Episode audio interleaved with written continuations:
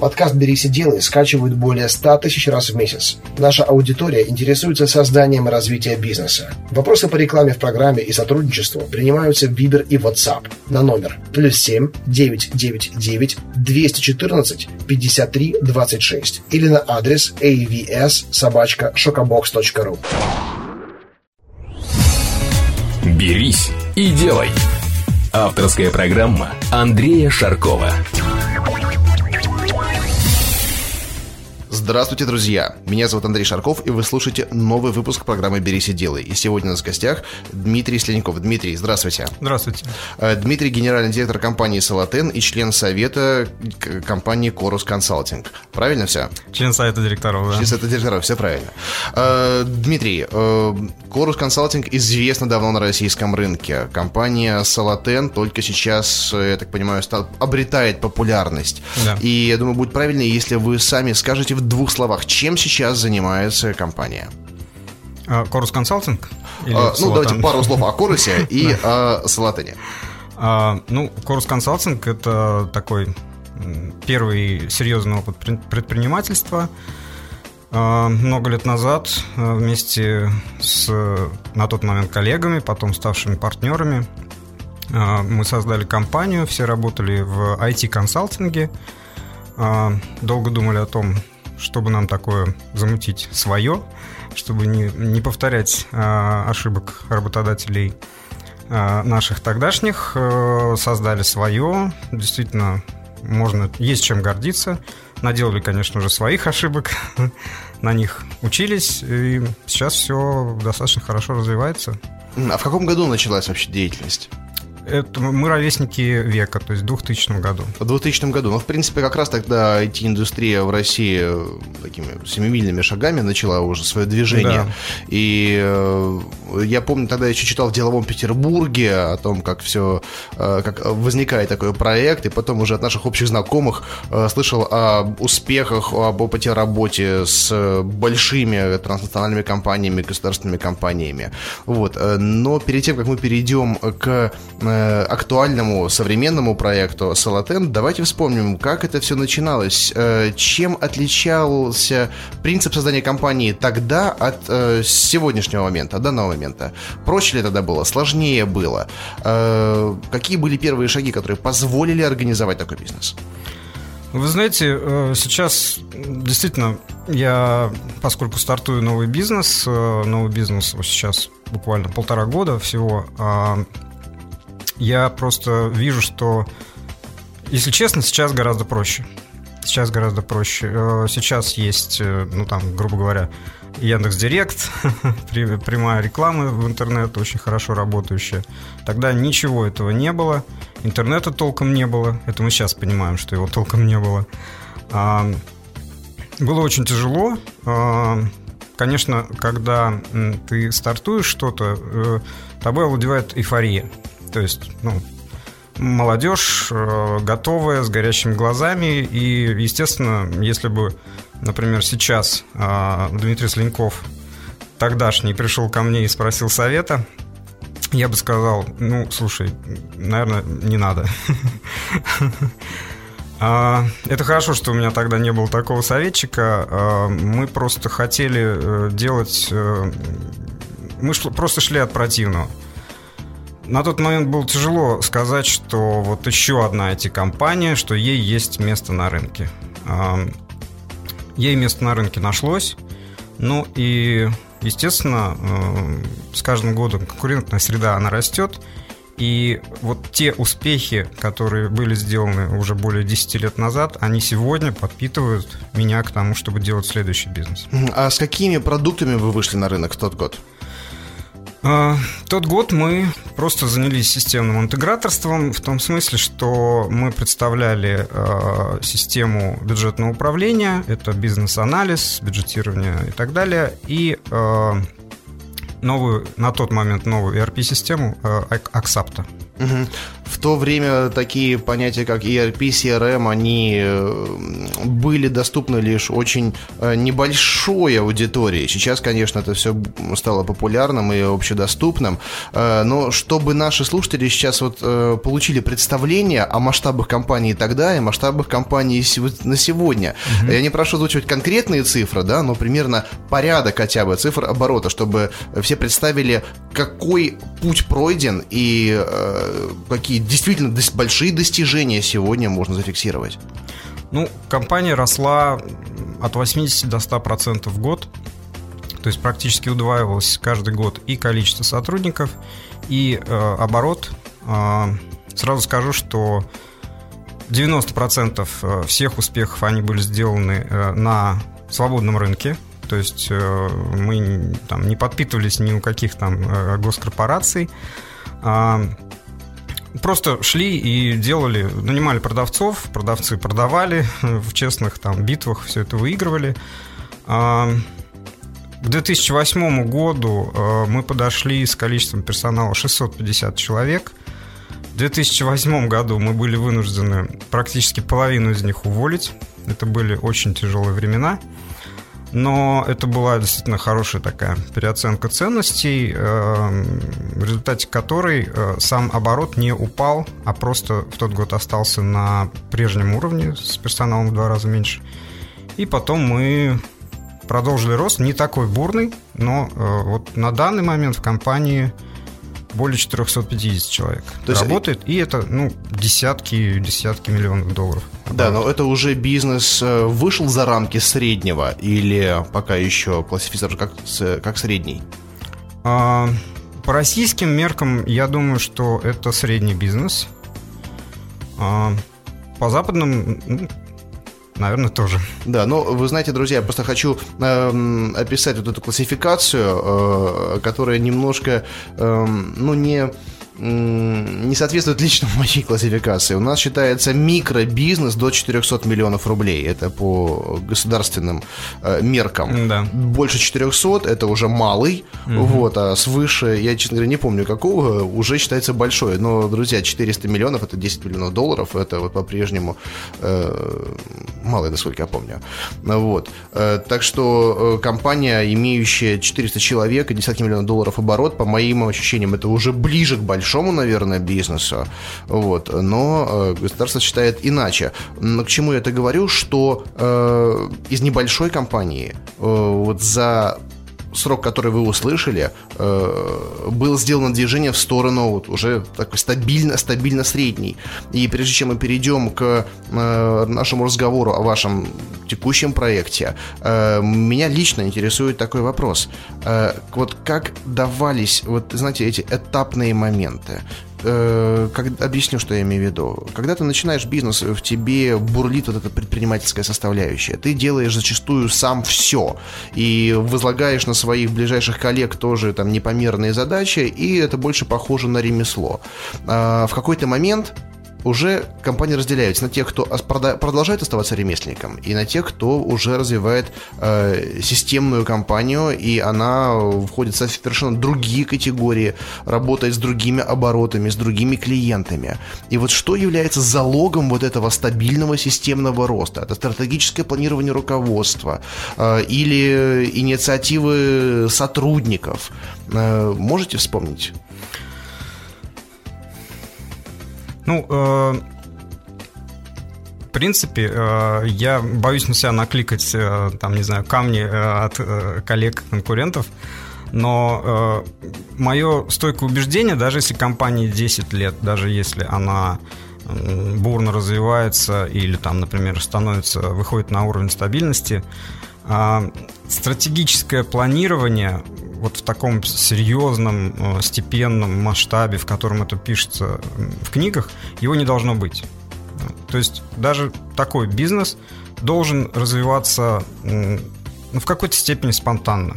Конечно же, мы имеем планы там, на год вперед, но мы э, всегда э, исходим из того, что эти планы порушатся в хорошем смысле слова. Вот, то есть, как только ты начинаешь всем сотрудникам объяснять, что вот у нас такой план, мы вот здесь вот столько-то процентиков, здесь вот столько-то процентиков, все начинают превращаться в «Газпром».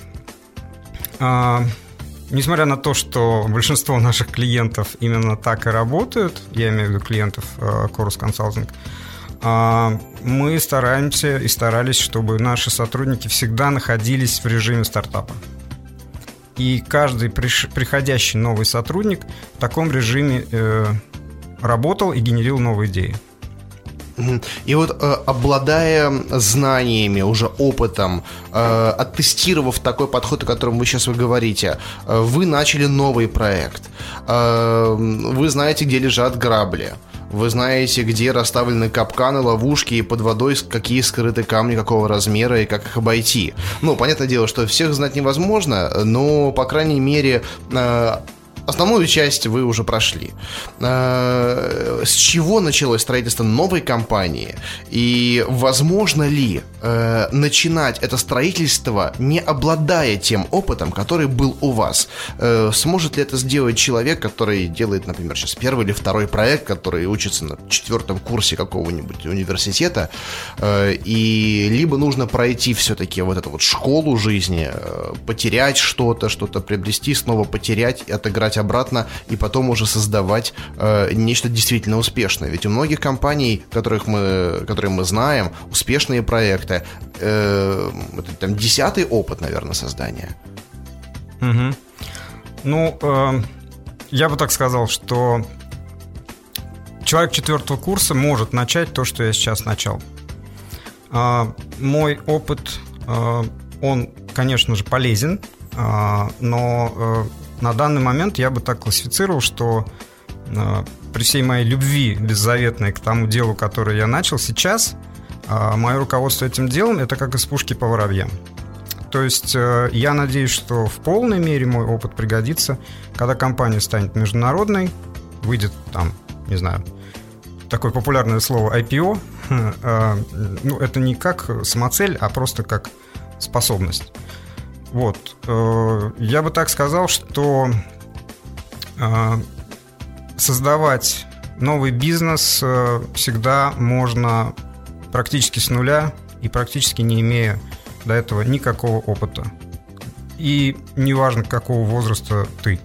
То есть у нас сейчас работают в Салатене сотрудники, в основном молодые и очень перспективные, и наши общие знакомые – том числе, а, которые уже в 24 года успели посоздавать один-два бизнеса, уже продали, уже пришли ко мне, вместе что-то делаем дальше.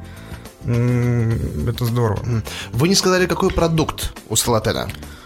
А, да, мы еще вообще про Салатан не говорили. А, значит, э, ну, все просто. Э, идея, скажем так, э, круг партнеров, э, которые создавали и развивали Chorus э, Consulting, он э, постоянно расширялся, и, естественно, максимум новых дел, новых инициатив мы, конечно же, всегда старались и стараемся делать в рамках Chorus Consulting.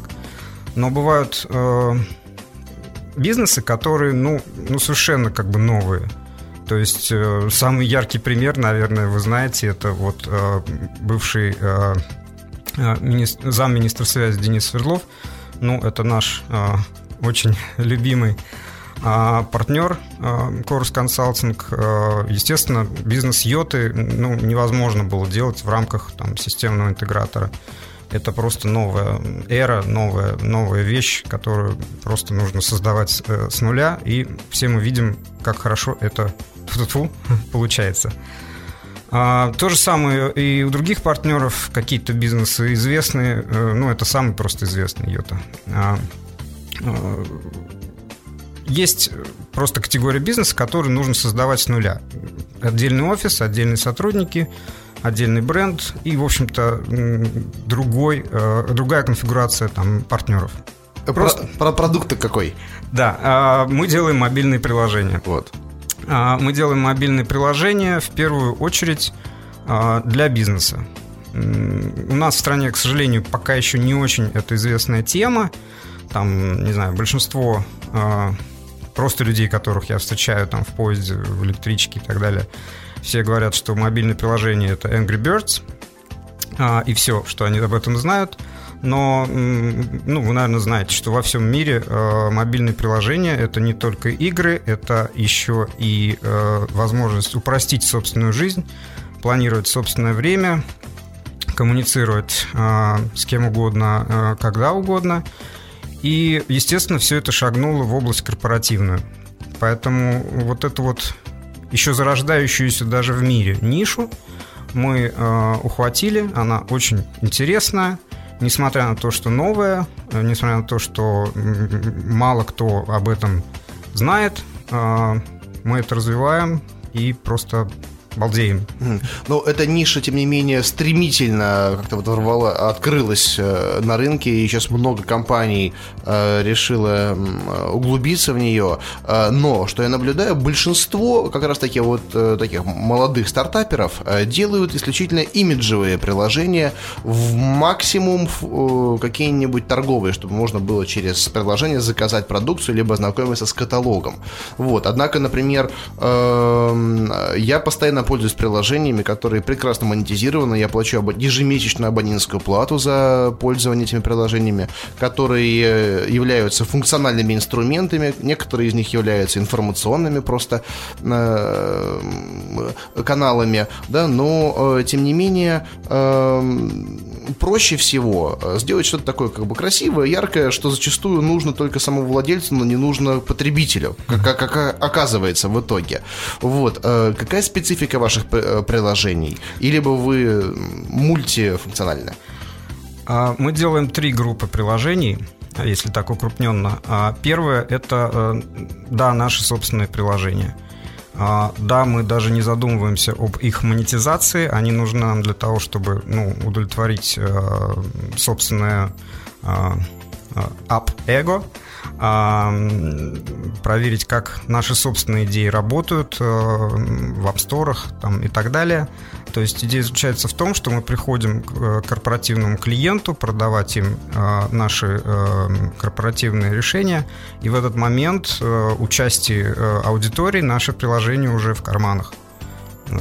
То есть это еще и маркетинг. Да, то есть имиджевый маркетинговый момент, да. чтобы показать собственную компетенцию. Да.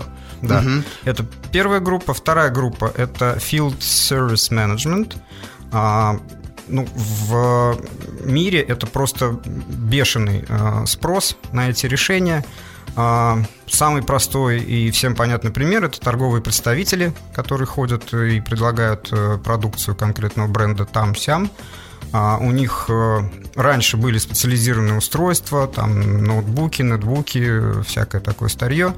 Сейчас, э, в принципе, вот этот подход Bring Your Own Device, э, он э, относится к тому, что вот у вас есть свой iPad, и вы на нем можете не только свои приложения использовать, но и корпоративные.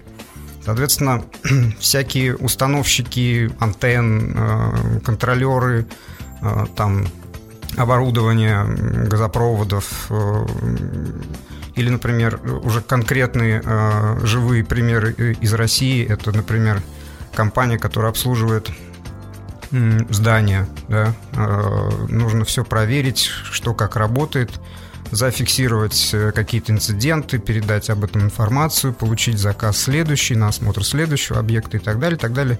Все это должно работать в связке с корпоративной центральной системой на Android, на iOS и так далее, и так далее. Вот это все называется Field Service Management. Угу. То есть такой конкретный B2B сегмент и больше сделан для э, профессионального использования да, этого, да. этого application. У него еще есть аббревиатура B2E, Business to Employees. Business, business, ага, да, и еще вот я люблю вот эти вот B2 э, сочетания с э, неизвестными никому буквами, потому что все привыкли B2B, B2C и все. Да. А когда я рассказываю то, что есть B2I, это Business to Individual, ну B2G такое более распространенное, вот B2E, да это для меня новое. Это для меня да. новое. И я, с вашего позволения, это запишу и да. буду использовать уже в своих лекциях. Очень интересный кейс. Хорошо. И э, монетизация э, такого э, рода приложения, она происходит каким образом? Э, платят за разработку, платят за использование, абонентскую плату. И чем это отличается от монетизации привычных нам продуктов из App Store? А, платят за разработку. Мы просто разрабатываем а, под клиента. А, есть готовые решения, И один из признаков того, что это очень горячий сегмент, то, что такие компании, как Orange, AT&T, Deutsche Telekom, они э, уже организовали дочерние компании, которые делают практически то же самое. Они делают уже ну, с такой тиражируемый продукт. Его можно использовать on cloud, то есть э, платить э, как за сервис, там, 5 евро в месяц за такого вот инженера в полях. И у него будет мобильное приложение, которое можно вот, использовать так, как я описал до этого. А, ну, 80% того, что мы делаем в Field Service Management, мы делаем просто свое, но есть ряд компаний, которые совершенно не парятся, они говорят, что нам главное быстро запуститься, давайте мы будем платить там по 5 евро за э, сотрудника, и все, и будем работать. Такие проекты там за, за две недели запускаются. А какая вот амплитуда по ценам на такую услугу? А, ну, разработка, э, трудно сказать. Э, если компания заказывает полностью разработку для себя, ну, это миллион рублей, такой заказ. А, это может быть и больше, если там очень какие-то интересные специфические запросы и функции. Но преимущество в том, что заплатив это, компания уже имеет продукт полной собственности – и сколько там пользователей уже как бы не играет разницы. У нас есть примеры, когда некоторые компании заказывали такие приложения для своих нескольких тысяч торговых представителей по стране. Uh-huh. И им в первую очередь нужно было обучить их. То есть, э, вот вы говорили про M-бизнес, да, когда вы заказываете через мобильное приложение – а, что-то в интернет-магазине, а это, скажем, такой L-бизнес, да, то есть learning, и learning, как вот и бизнес пере, переквалифицировался в M-бизнес с появлением мобильных приложений, так и e-learning сейчас уже э, переходит в M-learning. Вот эти все несколько тысяч торговых представителей, они на мобильное устройство получают э, обучающие э, курсы, проходят их, а, сдают тесты. Центр, естественно, все это видит, кого можно уже допускать к торговле, кого нельзя. А, повышение квалификации. Ну, представляете себе, то есть без мобильных устройств это вообще было бы невозможно. Ждать, когда человек откроет там компьютер, войдет, так сказать, через браузер. Ну, это все для передовых компаний это вчерашний день. Согласен с вами. А какова верхняя планка, если не секрет? А, Верхняя планка, ну, я не знаю, 10 миллионов. Угу. Пока, для России. Вот, а такой еще вопрос. Эм, вы, возможно, знаете, у меня производство э, шоколадных сувениров, и да. я делаю упаковку. И зачастую клиент ко мне приходит говорит, вы знаете, э, стандартная упаковка в данном случае нас не устраивает, мы хотим сделать нечто для себя, там, коробочку, там, круглую, с, там, углы с определенным скруглением. Я говорю, не вопрос. И, естественно, они платят за новую оснастку, за разработку. Но после того, когда этот заказ произведен, оснастка у меня остается, потому что заказчику, ну, очевидно, она не нужна, он, если ее закажет, он за оснастку уже платить не будет. Но эта оснастка становится доступна для других моих заказчиков. Mm-hmm. И таким образом они уже не платят за разработку повторную и просто платят за готовое изделие. Практикуется ли такое в разработке приложений, когда, например, решение, созданное для одного конкретного заказчика, оно реально объективно подходит для кого-то другого, либо с небольшими изменениями, и становится уже каким-то стандартом, который можно приложить и кастоми... предложить в кастомизированном виде кому-то дальше. Да, конечно. Ну, мы вообще стремимся к тому, чтобы э, не программировать с нуля для каждого нового заказчика. Э, за исключением тех случаев, когда это ну, совершеннейшая экзотика, и мы про нее еще поговорим вот в третьей группе наших э, приложений.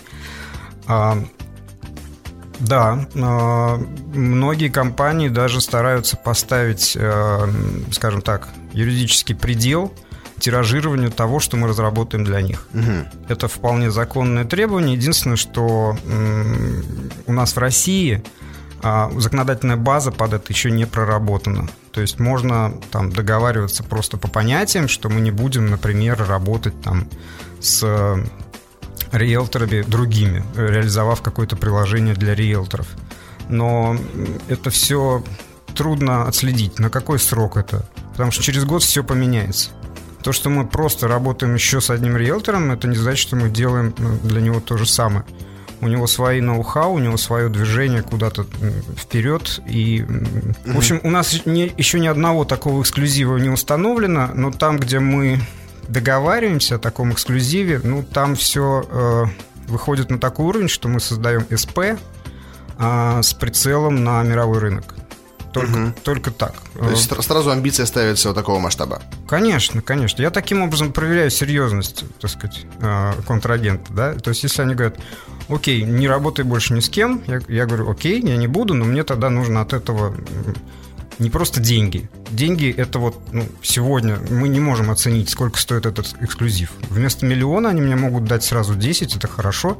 Но что будет завтра? Может быть, если мы с ними действительно серьезную вещь сделаем, она будет и ему, и нам приносить по 10 миллионов угу. в месяц через год. Интересно, интересно. А можете привести какие-то кейсы, когда российская разработка реально была оценена э, на Западе или в Америке и действительно удавалось на этом заработать. Не просто обозначить себя как э, талантливого разработчика, да, а создать конкурентоспособный на западном рынке продукт.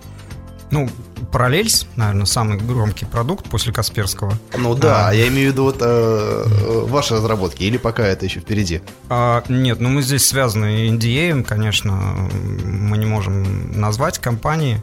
А, скажу только, что ну, это действительно такой э, B2C сектор.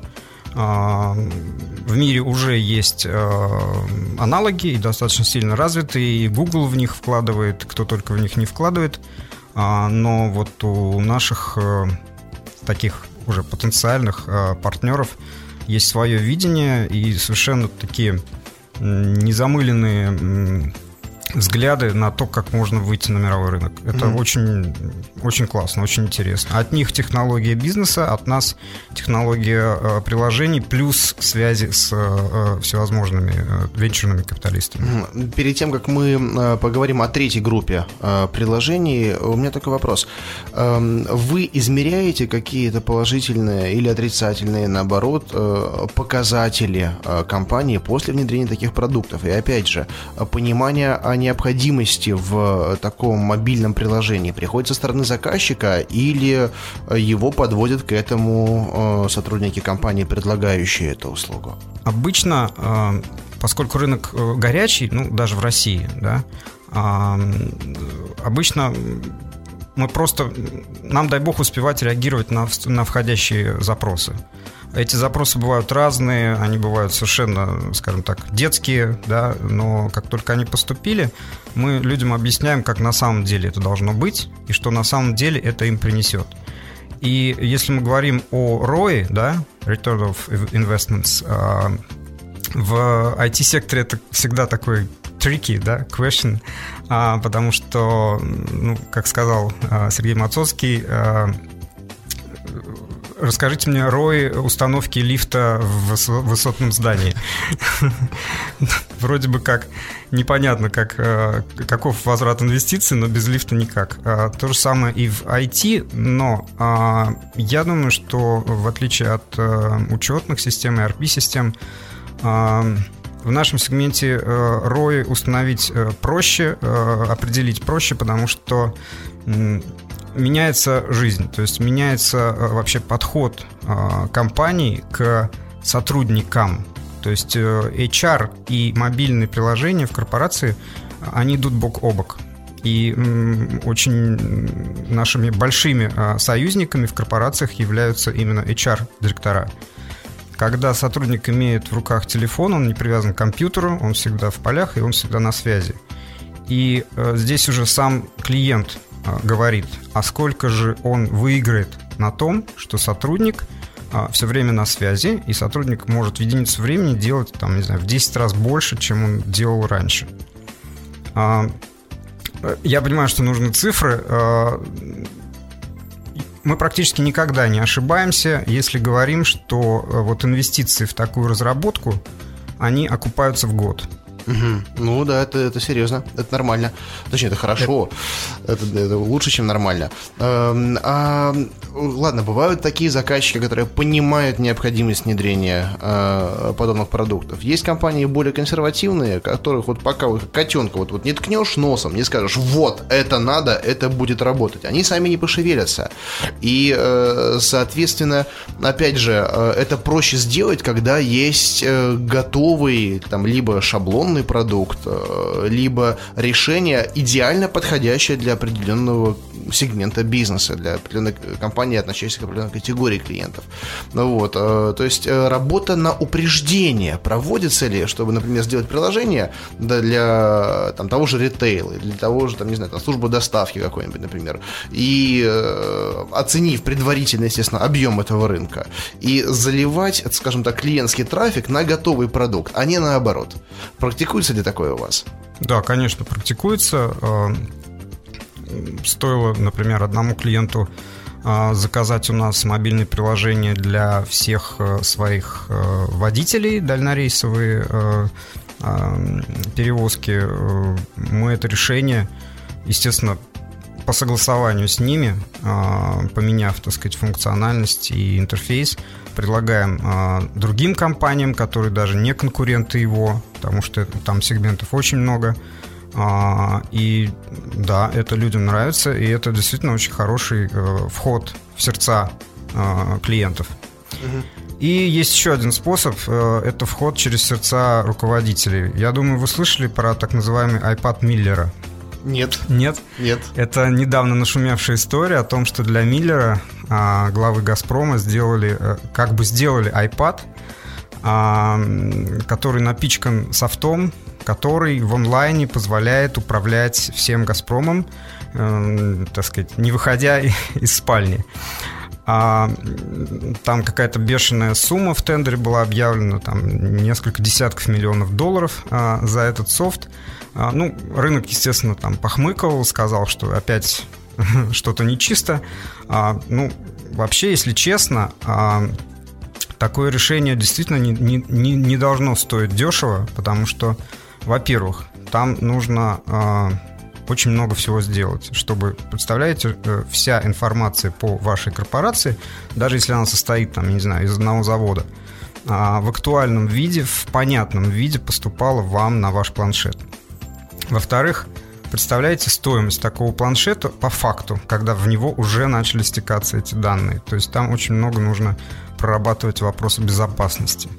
А, и действительно, стоимость такого планшета может стоить столько же, сколько стоит ваш бизнес сегодня, если им завладеют, этим планшетом завладеют э, конкуренты или недобросовестный кто-то. Это же создание целой инфраструктуры, которая позволяет генерировать этот объем данных, этот да. поток данных и агрегация его, да. Но после этого случая, а, несмотря на его, ну, как бы комичность, а, это очень был хороший знак бизнесу, и нам просто очень многие бизнесмены обращаются, говорят, сделайте мне как у Миллера. А, а, а есть iPad Путина, не слышали? Кстати, вот, между прочим, вот сейчас в эту минуту начинается его пресс-конференция в прямом эфире, да, мы записываем выпуск 19 э, декабря, вот сейчас ровно 12.00, хотя программа в записи, но вот Э, имейте в виду, друзья, сейчас вот этот исторический момент, уже 12, 01 э, практически. Я представляю, сколько бы стоил такой iPad, наверное, если бы он был, либо если он есть. Бесценно. Да. Я представляю э, саппорт какого масштаба был бы у такого девайса. Ну, и вот у меня такой возник вопрос, больше, наверное, по маркетингу. Комп компания, которая способна произвести практически любое приложение. Э, более того, которое есть наработки. Она на себя на рынке позиционирует, э, понятное дело, как разработчик, как девелопер, э, но если есть готовые продукты, они находятся там условно там, на сайте в разделе «Наши продукты» или под продукты делается, знаете, как вот сейчас модно делать, отдельный бренд, да, отдельный сайт, отдельное продвижение, и иногда это оказывается так проще. Лично я это проверил, ну, с моим бизнесом это работает. И когда это приложение, оно ориентировано на определенную узкую группу потребителей, да, то, может быть, не имеет смысла привлекать внимание к остальным продуктам, а позиционировать его вот сам по себе. И это оказывается очень успешно. Да, как вот, э, например, там Shazam, условно, программа, вы знаете, Application, ведь компания Developer, а у нее куча других продуктов, да, но вот все знают Shazam отдельно. У него есть отдельный сайт, у него есть отдельная инфраструктура. Практикуете ли вы такие методы? Ну, это мы уже практически переходим к третьей группе наших приложений. Вот. А, немного предыстории как вообще все э, началось? Э, я не мечтал быть девелопером. А я просто вот э, несколько лет назад начал ходить на стартап-тусовки. А, сам тоже загорелся этим, в общем-то, классным движением. А, сам побыл в роли там бизнес-ангела нескольких бизнесов и, скажем так, в микроскопических масштабах там прошел вот этот путь от там инвестиций и выхода ну, то есть не ахти какие деньги, но самое главное всегда нарабатывать опыт. Это вот тоже, кстати, вот ну, молодые спрашивают, да, вот как, вот как, как. А, в принципе, берись и делай, да, то есть я им, я им это все сам говорю всегда. А, э, нужно браться, делать, а, попытаться пройти вот то, что вы хотите, какой-то путь пройти, попытаться пройти в малых масштабах. Многие э, Э, типа бизнесмены, типа потенциальные сидят и говорят, ну вот у меня нет 10 миллионов, поэтому я не могу начать свой бизнес. Я когда начну 10 миллионов, я тогда смогу начать свой бизнес. Но у тебя есть 10 тысяч, ты начни с этого, сделай какой-то бизнес и сделай так, чтобы ты вышел из него и получил, не знаю, 20. А, это просто, ну, бесценный опыт. Потом для тебя уже будет без разницы, это тысячи или миллионы, или миллионы долларов. Все принцип везде то же самое. Ну, вы Согласен. понимаете меня. Итак, э, стартап-движениями я загорелся, но я чувствовал, что что-то не то. То есть, э, что происходит в стартап-движениях? Э, идеи, прототипы, питчи, бесконечные, выступления, конкурсы, иногда инвестиции, чаще всего нет и так далее. Мне показался этот путь, ну, какой-то такой слишком долгосрочный, что ли, и слишком рисковый. Сесть там на хвост какой-то идеи и там ходить и выступать с ней, надеясь, что кто-то когда-то там принесет там тебе какие-то деньги. Я увидел, что тема мобильных приложений действительно прет. А, и тут получилось так, как действительно получилось. Создав компанию Solaten, мы стали фактически инкубатором или элеватором вот таких вот идей. Ватер новый термин для меня. Простите, ну, что elevator, это? да, то есть. А, да, угу. да. Ну, давайте переведем это для нашей аудитории. Да, для нашей аудитории. Ну, это, скажем так, организация, в которую вы приходите и которая тем или иным способом а, ну, помогает вам вырастить этот бизнес. Ну, нас... бизнес-акселератор, можно так сказать. Немножко. Да, бизнес-акселератор, да, да очень по-своему. А, просто неожиданно для нас а, к нам стали приходить очень много вот таких вот стартаперов, предпринимателей, но э, совершенно другого э, склада. Это люди, которые э, уже в чем-то себя реализовали. У них есть либо уже готовый бизнес, и они от него отошли, им хочется чего-то нового. То есть люди состоявшиеся. Э, либо тот бизнес, который они ведут, они довели до определенной стадии и понимают, что без мобильных приложений, без э, социальных приложений а, они не смогут его э, развивать э, бурно дальше. И они приходят к нам. И это здорово. То есть, ну, во-первых, э, наши бизнес у нас есть бизнес-аналитики, которые такие э, вопросы, запросы обрабатывают. А, первые месяцы у них просто все время горели глаза и волосы стояли дыбом. Каких только идей не бывает. Что только люди не пытаются э, переложить на мобильные а, устройства.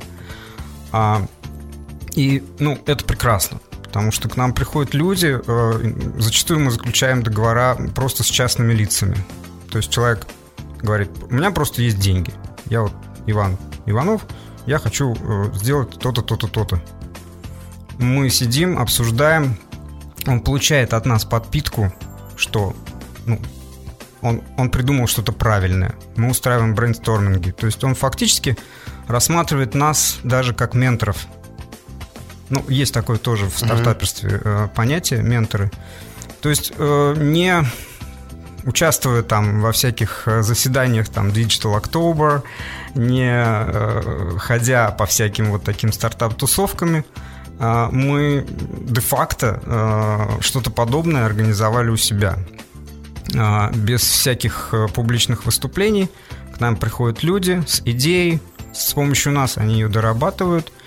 Иногда уходят, потому что решают, что, ну да, что-то я это погорячился.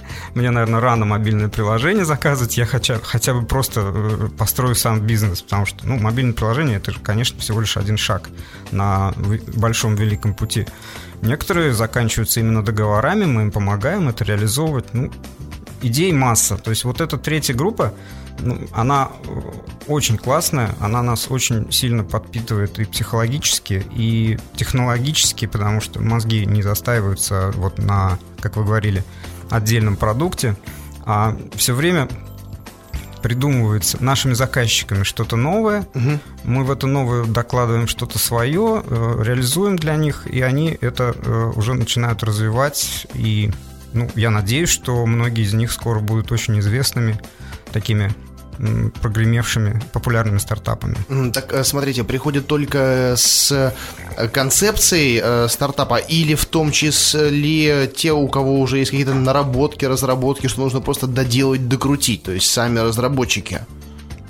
И так, и так. И так, и так. Да. Ну да, очень, очень интересная модель. Самое главное, да, что вот по вашему описанию она очень динамичная, и перспективы развития и масштабирования, они бесконечны, по большому счету. А, каким образом это все монетизируется? То есть, я так понял, есть те, кто приходит с деньгами, говорят, что я хочу разработать, да, а те, кто приходит без денег. А, как с ними происходит работа? И э, конечная уже Рой. Ну, я скажу цинично, а, те, кто без денег, мы с ними не работаем. Нормально. Ну, рынок такой, то есть э, мы работаем за деньги. А вот э, я в этом смысле очень прагматичный. Э, я не работаю за какой-то опцион, какой-то бизнес-шеринг в будущем. У меня есть свой бизнес. То есть я сразу таким людям говорю, у меня есть свой бизнес, у тебя есть свой, пусть даже пока просто в голове. Но как бы вот я за свое, ты за свое. Вот. А, если тебе моя компетенция нужна, я тебе помогу, ты мне за это заплатишь, и все, мы будем идти дальше.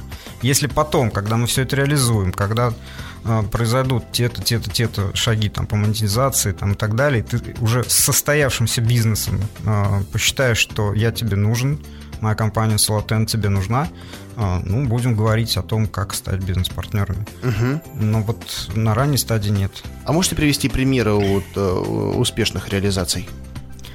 А, всего год мы этим занимаемся. А, успешные реализации, которые бы сейчас были там у всех на слуху, их сейчас еще нет.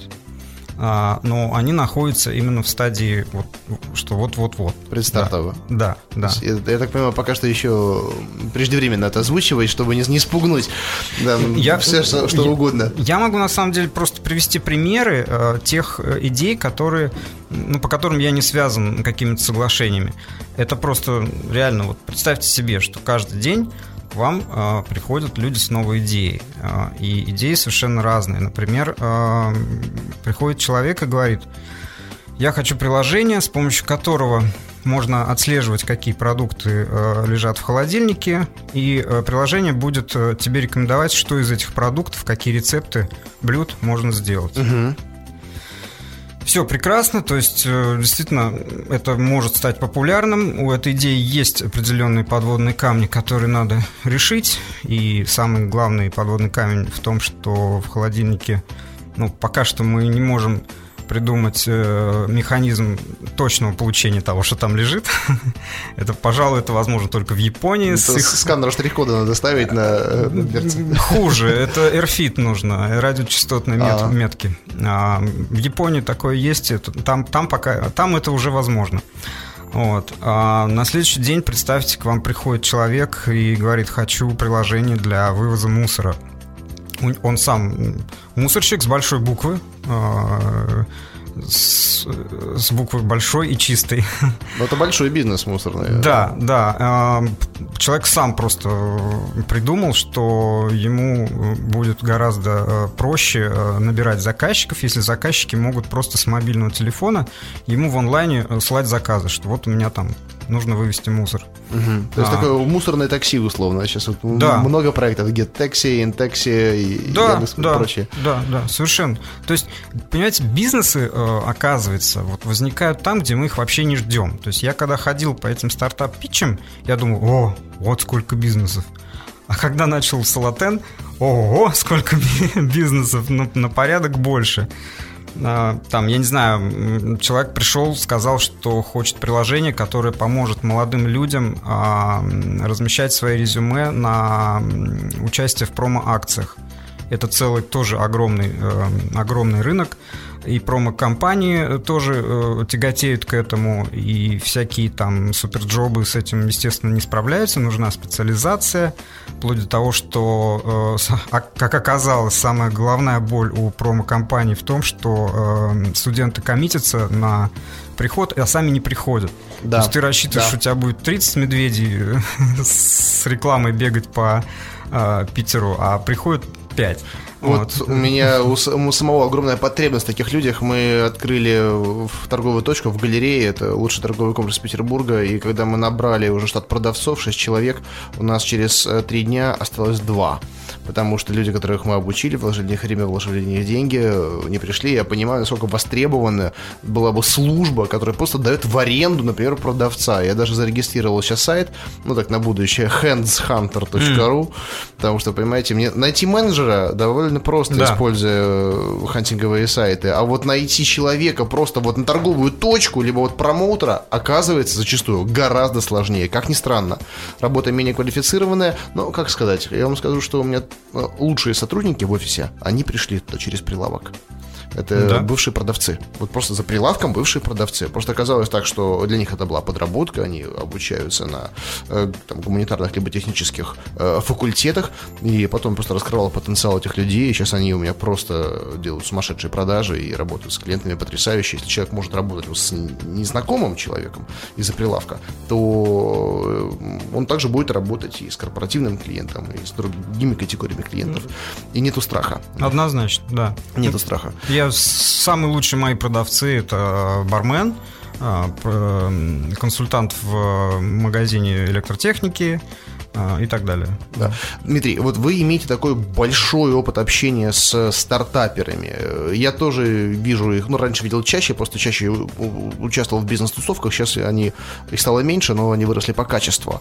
Но то, что я наблюдал, это зачастую толпу оголтелых, э, абсолютно, вот, знаете, опьяненных историями успеха Цукерберга и Дурова, который каждый считает, что он придумал очередной э, контакт или Facebook Э, для более просто узкой группы, и ему должны за это дать миллиард за 1% от его стартапа. И вот они годами ходят по вот этим тусовкам, предлагают, и либо есть там другие, которые сделали приложение, которое, ну, объективно не нужно никому, ну, но тем не менее, вот он тратит время на то, чтобы это кому-то предложить. Хотя, опять же, это субъективная оценка. Но к тому, что многие допускают, ну, совершенно очевидные ошибки. Совершенно очевидные, которые не приведут ни к чему. Которые просто человека разочаруют, и он потратит и время, и деньги, и потом будет говорить, что это все не работает, это все плохо. Вот какие вы можете выявить такие э, ошибки стартаперов, э, предупреждение которых может уберечь э, их от еще больших ошибок? Ну, во-первых, я тоже повсеместно встречаюсь, в том числе и к нам приходят зачастую запросы, э, которые, ну, видно, что не перспективные. А, но, во-первых, когда мы говорим об этом э, людям, мы стараемся объяснить, что это вот просто наша точка зрения.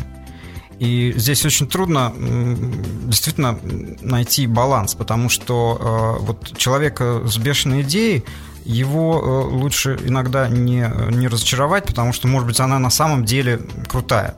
Вот, то есть уже, уже избитый пример этого Фейсбука, но я просто помню, что до Фейсбука я был там и на MySpace, и вообще соцсетей было ну, много. А LinkedIn тоже до Фейсбука был. И, естественно, я на него смотрел, на этот Facebook, как вот ну, еще одна э, социальная сеть. ну, слава богу, слава богу, что Цукерберга никто не, не смог остановить. И, э, с другой стороны, э, если человек действительно одержим, если идея хорошая, то его невозможно остановить никакой критикой.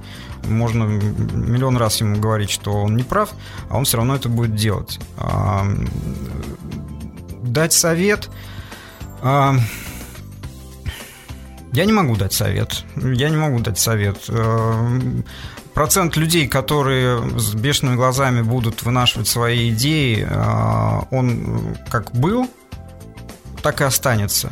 Трудно дать универсальный совет. Вот подумайте об этом, и тогда у вас все получится. Да, давайте я, может быть, кон- конкретизирую свой вопрос, чтобы вам было э, проще. Я с вами согласен, что на самом деле э, лично меня отговаривали из ближайшего окружения все от начинания вот моих самых успешных проектов. Если бы да. я их слушал, у меня бы сейчас не было ни шоколадки, ни шокобокса, ни, э, а те проекты, которые, на а да, Андрей неплохой, э, я в итоге от них избавлялся. Ну вот, поэтому здесь э, медаль имеет две стороны.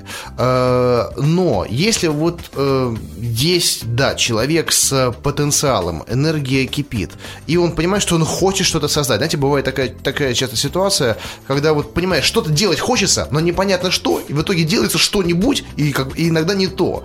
Вот. Так э, как лучше подойти к созданию продукта, исходя из потребностей рынка, из изучения, либо э, реализовывать действительно самые нелепые идеи, которые вот могут выстрелить, которые более рискованные. Вот от потребности нужно исходить или от чего-то другого?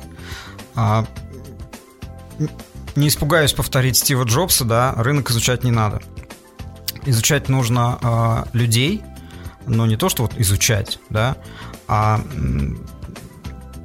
скажу такую крамольную вещь, э, надо исходить из того, что люди, люди, ты хочешь, например, завоевать сердца там миллионов, а они не настолько прогрессивны, как тебе кажется, мягко говоря.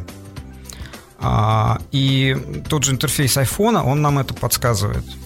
К нам приходят люди, которые говорят, вот у нас будет такое-то приложение, в нем будет масса опций, и пользователь может сделать так, может сделать сяк, может выбрать вот это, может быть... И мы говорим, стоп, пользователь не будет ничего этого выбирать. Если ты хочешь, чтобы это было популярным, сделай раз, два, три. Причем по умолчанию. Если пользователю это, эти установки не понравятся, он их потом поменяет. Но установки по умолчанию, они должны быть а, понятны и желаемы вот многими. Вот я бы советовал, ну, со своей колокольни, потому что я профессионал в области мобильных приложений на данный момент, я бы советовал людям, которые что-то новое затевают, обращать внимание на то, как развивается iPhone, обращать внимание на то, как развивается вообще продукция Apple. Э, может быть, это избитый совет, но именно обращать и изучать. Потому что на данный момент э, мне неизвестна компания, которая более в мире знает, что нужно пользователям. Пусть, так сказать, на меня не смотрят косо после этого там приверженцы Windows, там Android и так далее. Ты можешь там, не знаю, пользоваться сам только Android, но изучать опыт лучше всего Apple. Я с вами согласен, и это проецируется, я думаю, не только на рынок мобильных приложений, либо IT-индустрии, а вообще на любой, вообще на, на любой. бизнес. Потому что я сам пришел к этому, когда вот мы начали просто на сайте упрощать количество предложений, начали выделять вот э, несколько основных позиций, на которые приходят основные продажи. Я просто для начала изучил собственную статистику, да, вот там, даже по шоколадной продукции, увидел, что на 10 продуктов из 120 приходится 65% объема продаж. И мы стали просто и позиционировать их, потом как бы немножко их смены, а все остальное его можно найти, да, но там в дополнительном разделе и так далее. То есть акцент делается на самом популярном, потому что, ну почему он популярный? Значит, ну, он решает задачи, да. основные задачи. И то же самое по другим. Не нужно стараться вот, делать там миллион предложений, там миллион опций. Согласен на 100%. Нужно сделать простое, понятное и то, что вот можно взять и начать пользоваться как можно быстрее. Это оказывается в итоге гораздо эффективнее, чем э, вот стараться, знаете, вот, чем больше стараешься, стараешься вот показать себя профессионалом и свою компанию э, компетентную, тем больше просто вот ты размываешь. И вот э, мы сегодня упоминали э, Стива Джобса и его подход. Я согласен, это его фраза знаменитая. Это не дело клиента решать вообще, что ему нужно. Я часто ее э, цитирую своим сотрудникам, особенно новичкам, менеджерам по продажам, когда обучаю продавать. Ну вот, все так оно и есть. Но, кстати, Стив Джобс, э, скажем так, э, великие они не только генерят великие идеи, но они зачастую э, способны велико заблуждаться. И в области корпоративных мобильных приложений здесь была интересная история. А, гендиректор компании SAP, не знаю, широким массам она известна или нет, но это вообще-то номер один ну, да. на рынке а, корпоративных а, вообще приложений, а, глобальных корпоративных систем. Я в Москве в метро рекламу видел SAP, кстати, а. недавно. Веяние времени. А вообще во всех европейских аэропортах реклама там стабильна. Да, да. Там Nike runs SAP, GE runs SAP, Dussault Солей, Рансап. Да. А, ну, это вообще молодцы, да. Как сказал один из моих а, заместителей, у них впереди вечность и весь корпоративный рынок мира.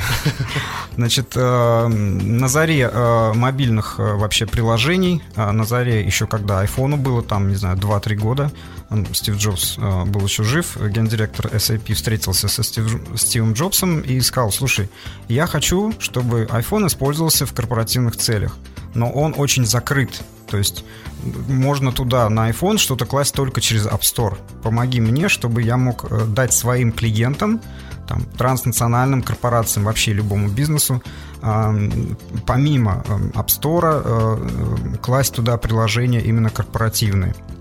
Стив Джобс посмотрел на него как на пришельца, сказал, ты что, Э, iPhone никогда не будет э, для корпоративных дел. Это личное устройство, только персональное для вот людей. И мы только в этом строим свою стратегию. А время показало, что Стив Джобс действительно ошибался. И э, сейчас, сейчас э, по статистике э, iPhone стал самым массовым э, устройством в работе именно с корпоративными данными. Именно благодаря тому, что все-таки потом пришлось убедить а, Apple а, сделать вот такое вот окошечко, конечно, контролируемое, конечно, а, если мы говорим о корпоративных данных, там а, действительно все должно быть безопасно, но вот великие тоже иногда заблуждаются. Да, так не знаю, используются ли в России, но сами даже Apple во всех своих App Store за границей используют э, терминалы обслуживания клиентов на основе э, iPhone, iPod и э, iPad. Даже у меня сейчас на точке стоит терминал для приема оплат с кредитных карт, с пластиковых карт, модуль для Apple девайса. Да. он также работает с другими девайсами, там много приложения. Но вот я начал внедрять это в себя. Сейчас курьерам такие же раздал, чтобы они принимали оплаты от клиентов на, напрямую. Ну, такой самый простой, самый примитивный вариант, но тем не менее он вообще доступен. Любой может сейчас уже этим воспользоваться и понять прелесть вообще да, э, да. Это, это, этого стандарта. Это тоже горячий рынок. У нас тоже есть разработки в этом направлении. Клиенты тоже, которые с нуля делают тоже такой бизнес. А, конкурировать со Square тоже можно. Дмитрий, э, вы как участник рынка наверняка лучше других видите тенденции и вектор развития. И какой вы можете дать вообще прогноз этому рынку, э, объему спроса, как вообще наполняется, все, что, что дальше будет? Ну, во-первых, э, прогнозы и без меня есть кому делать. А, есть уважаемые аналитические компании, которые говорят о том, что э, в таких развивающихся странах, как Россия, а, рынок мобильных приложений будет расти на 300% в год. Впечатляющие цифры. А, во всем мире э, тоже не меньше. То есть речь идет о более чем 100% в год и по разным оценкам тоже к 300. Ну, во-первых, нужно понимать, что третий экран Э, мобильное приложение называют сейчас третьим экраном. Первый это телевизор, второй это компьютер. Да, записывайте. Да, я фиксирую. А третий это э, мобильное устройство. Э, третий экран э, выходит на вторые позиции. Многие смотрят э, телевизор и, э, например, выяснилось, что одним из грозных конкурентов телерекламы является мобильный телефон. Для меня это первый экран уже. Э, первый из двух. Телевизор я не смотрю. Да, да. А, но мы говорим о массе. большинстве, конечно. Да, о большинстве. Конечно же, тенденция того, что uh, Bring Your Own Device uh, просто захватит умы, uh, и все корпорации будут двигаться в эту сторону, это, конечно, будет использоваться. Даже по России я могу сказать, что вот в начале календарного года 2013 я всем рассказывал про бьет, да, а, Bring Your Own Device. А, на меня смотрели как на сумасшедшего, а к концу года это уже сформировавшийся рынок, а, уже приходят внешние запросы, уже несколько игроков на этом рынке и так далее, и так далее. То есть речь идет о нескольких месяцев, представляете себе. Еще одна тенденция – это то, что мобильные приложения, они дадут новое дыхание понятию CRM – а, для слушателей, если кто не знает, CRM это Customer Relationship Management, а, ну, то есть управление продажами, взаимоотношениями да. с э, заказчиками. Я уже это делаю с iPad да. постоянно. Да. А CRM-систем в мире очень много, казалось бы, очень насыщенный рынок, но именно возможность э, управления продажами с мобильного устройства, она кардинально меняет все подходы. Э, она, во-первых, устраняет э, огромное количество failed projects в этой сфере, когда продавцы просто не хотят э, вводить данные Сейчас они получают такую возможность это делать просто на мобильных устройствах. То есть а, Mobile CRM это вот просто следующий тренд. А, следующий тренд. Знаете, как мой товарищ решил вот эту ситуацию, когда его сейлзы отказывались вносить данные? Угу. Он запретил ручки в офисе. Серьезно, он запретил ручки в офисе. Притом эта компания, он довольно известна, э, Superwave. Э, в Питере я, я клиент этой компании, я работаю на оборудовании Xerox. И потрясающая, конечно, компания. Как-нибудь приглашу их тоже в гости. Э, мы просто встречались с директором компании. Э, они предлагали нам новое решение Web to Print, чтобы мои сотрудники mm-hmm. делали заказы напрямую сразу вот через их CRM, через сайт и сразу на огромную печатную машину. И вопрос шел о том, как отказаться все-таки от вот ручной коррекции. Он говорит, слушайте, я запретил ручки. Все. Если я вижу блокноты, я знаю, что они пользуются, с собой приносят. Вот если не видят, я штрафую. Все, что есть, только клавиатура, мышка, да, либо мобильный девайс тех, кто работает на производстве, и э, для них iPad основной инструмент. Я рекомендую своим клиентам запрещать компьютеры. А, потому что вот эта идеология PC-less, а, которую Салатен всячески э, проповедует, ну, конечно, как любая идеология, она немножко утрирована, но это на самом деле действительно так. А, люди очень сильно привязаны, нынешние офисные работники очень сильно привязаны к компьютерам.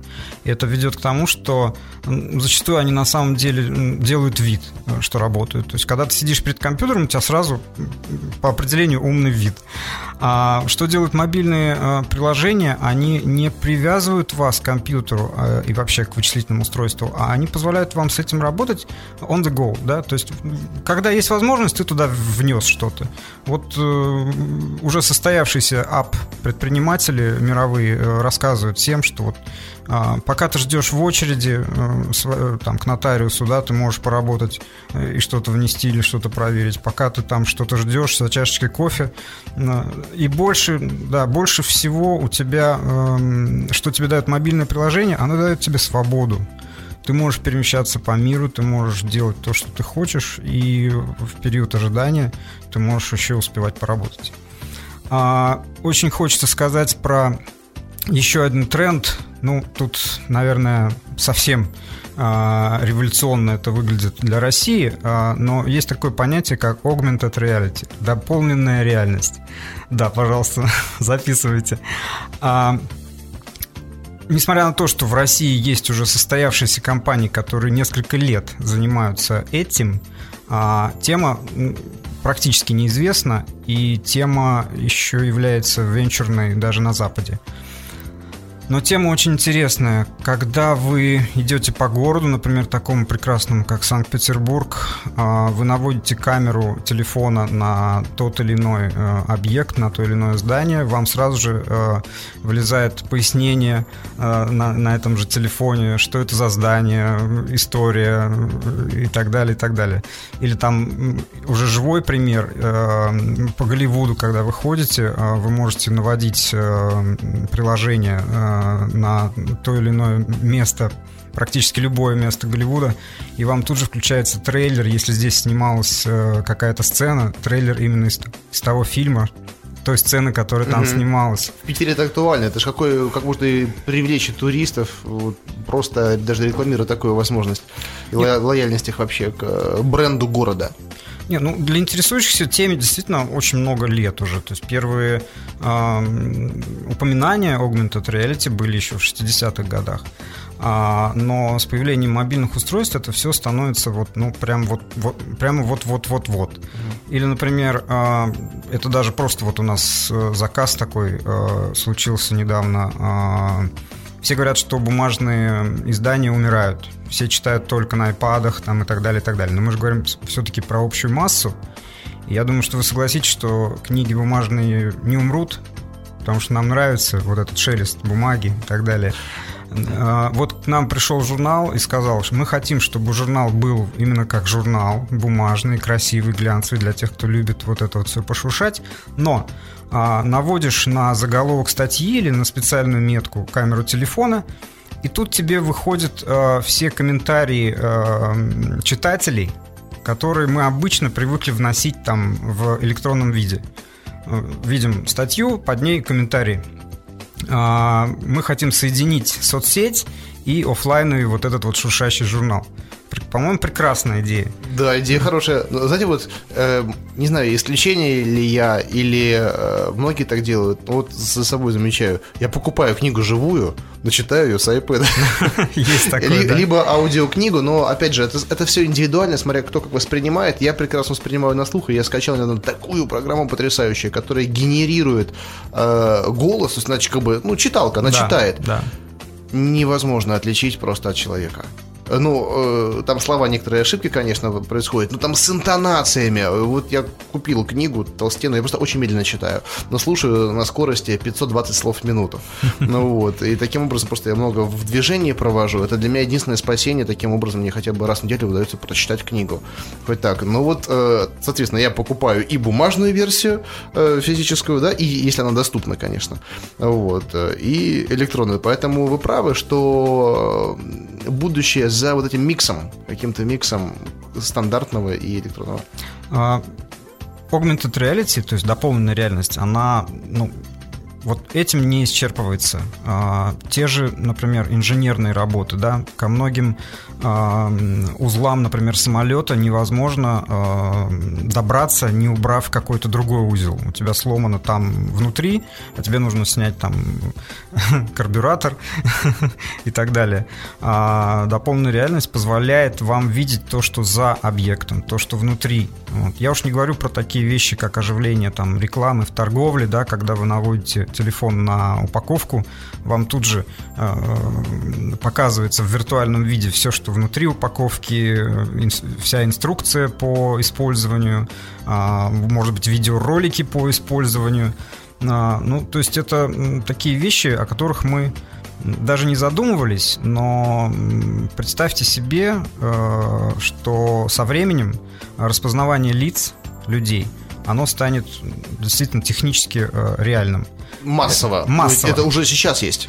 Да, сейчас это есть, но это точечно э, и так далее. Это как 3D принтеры, да, то есть э, они вроде бы есть, но массового сейчас э, потребления нет, оно только растет. Распознавание лиц э, массово, оно приведет действительно к серьезным э, проблемам с конфиденциальностью. А, потому что уже сейчас прорабатываются такие приложения, опять же, augmented reality, с помощью которых вы можете наводить на лицо прохожего а, телефон, и вам тут же его имя, фамилия, возраст, предпочтение, Facebook страницы и так далее. Знаете, какое будущее я вот вижу при развитии этой технологии? Э, это получается вот то, что Google AdWords или там Яндекс Директ, когда высвечивается по контексту ваших последних запросов да. или просто посещений, это же каждому индивидуально все будет делаться, а тем более сейчас уже есть технология направленного звука, когда вот мы с вами сидим в одном помещении, да. но мы слышим разные звуковые дорожки. Это же получается, вот люди будут идти по улице, и каждый будет слышать свою какую-то волну. Ну вот, таком направлении да, все и движется. Вот, э, друзья, э, на самом деле уже даже в приложениях давно это применяется. Помню, там бабочек вот ловили айфонами. iButterfly. Да, э, ну вот хочу всем порекомендовать, немножко, может быть, не по теме, но предложение, которое действительно меня восхищает, и я вот детям показываю, всем, там, тоже друзьям, знакомым. Э, Джобс, между прочим, говорил об этом приложении как одно из самых лучших. Называется э, Starvox когда он наводится iPad на да. звездное небо, и там подписываются звезды, созвездия. Это часами я провожу, бывает, там, ночами э, за этим приложением. Да, очень, конечно, интересно и вдвойне интересно принимать участие в программе с э, участником этого рынка.